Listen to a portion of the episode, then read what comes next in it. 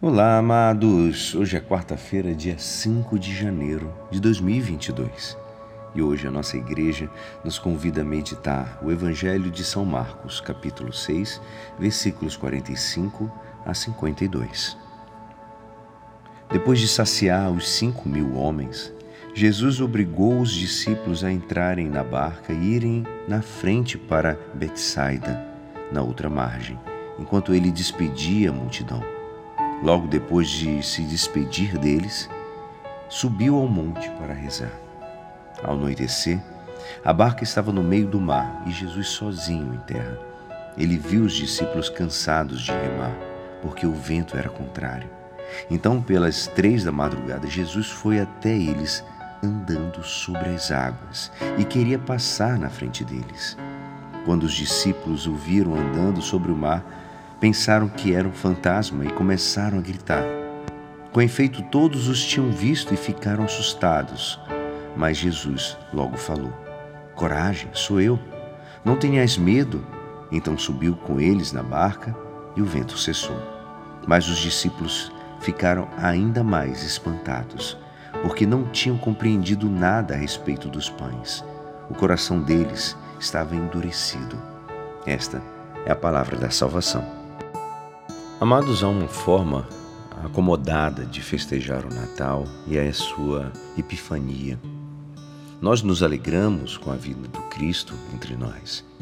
Ficamos contentes por estarmos juntos. Ficamos satisfeitos em receber os dons de Deus. Em uma palavra, ficamos numa zona de conforto. Nesse evangelho de hoje, os apóstolos também se mostravam do evangelho de ontem que estavam numa zona de conforto. Jesus tinha feito um milagre da multiplicação dos pães, lembra? Isso causou nas pessoas admiração e nos apóstolos grande alegria e segurança para o futuro. Tudo parecia garantido para os apóstolos. Mas nesse evangelho de hoje, Jesus tira os apóstolos dessa zona de conforto. Jesus se manifesta aos apóstolos provocando neles medo ao ir ao encontro deles caminhando sobre as águas. Os apóstolos são obrigados pela manifestação divina de Jesus a abandonar suas ideias sobre Jesus.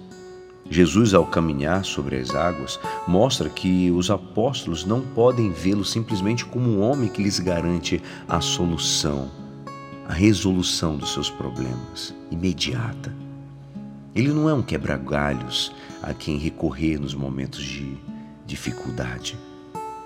Com a manifestação de Jesus, os apóstolos são obrigados a se relacionar como verdadeiro Salvador e não como alguém que a quem se recorrer nos momentos de aperto. Jesus é o Salvador que nos conduz às coisas do alto. E nós, como nos relacionamos com Jesus? O buscamos em tempos de penúria ou em tempos bons. O que acontece conosco? Nós nunca cumprimos os seus mandamentos e estamos sempre cobrando como ele fosse um capacho.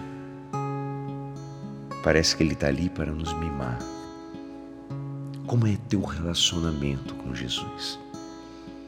Um dia eu ouvi de um padre que você quer conhecer uma pessoa, saiba como é a sua oração a Jesus que possamos, amados, acreditar neste Deus que pratica o impossível e que é, quer a todo momento nos guiar para o lugar certo, ao lugar que realmente a gente vai ter um encontro com Ele e que possamos nos esforçar de verdade a esse encontro. E é assim esperançoso que esta palavra poderá te ajudar no dia de hoje que me despeço. Meu nome é Alisson Castro e até amanhã. Amém.